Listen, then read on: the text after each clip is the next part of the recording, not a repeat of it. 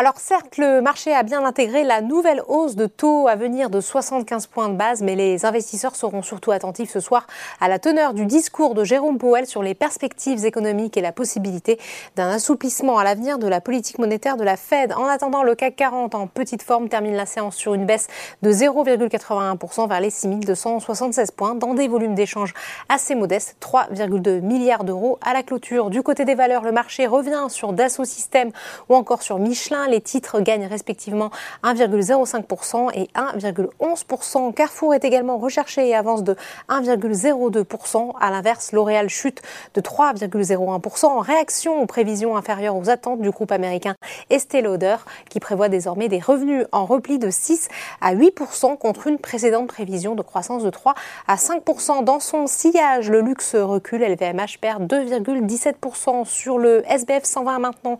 La restauration collective n'est vraiment pas dans son assiette. Elior chute de plus de 11%. En cause, Sodexo qui déçoit le marché avec ses prévisions qui montrent un ralentissement par rapport à 2023. Le groupe vise en effet une croissance organique de son chiffre d'affaires comprise entre 6 et 8% pour les exercices 2024 et 2025 et une marge supérieure à 6% en 2025. Orpea est toujours en chute libre en raison des grosses inquiétudes sur sa dette. Enfin, on termine comme chaque jour par les marchés américains. La bourse de New York a ouvert en baisse dans l'attente ce soir du compte rendu de la Fed, mais les indicateurs sur l'emploi qui témoignent témoigne de la robustesse de l'économie américaine laisse penser que rien ne changera la ligne de politique monétaire de l'institution. Voilà, c'est tout pour ce soir. N'oubliez pas, toute l'actualité économique et financière est sur Boursorama.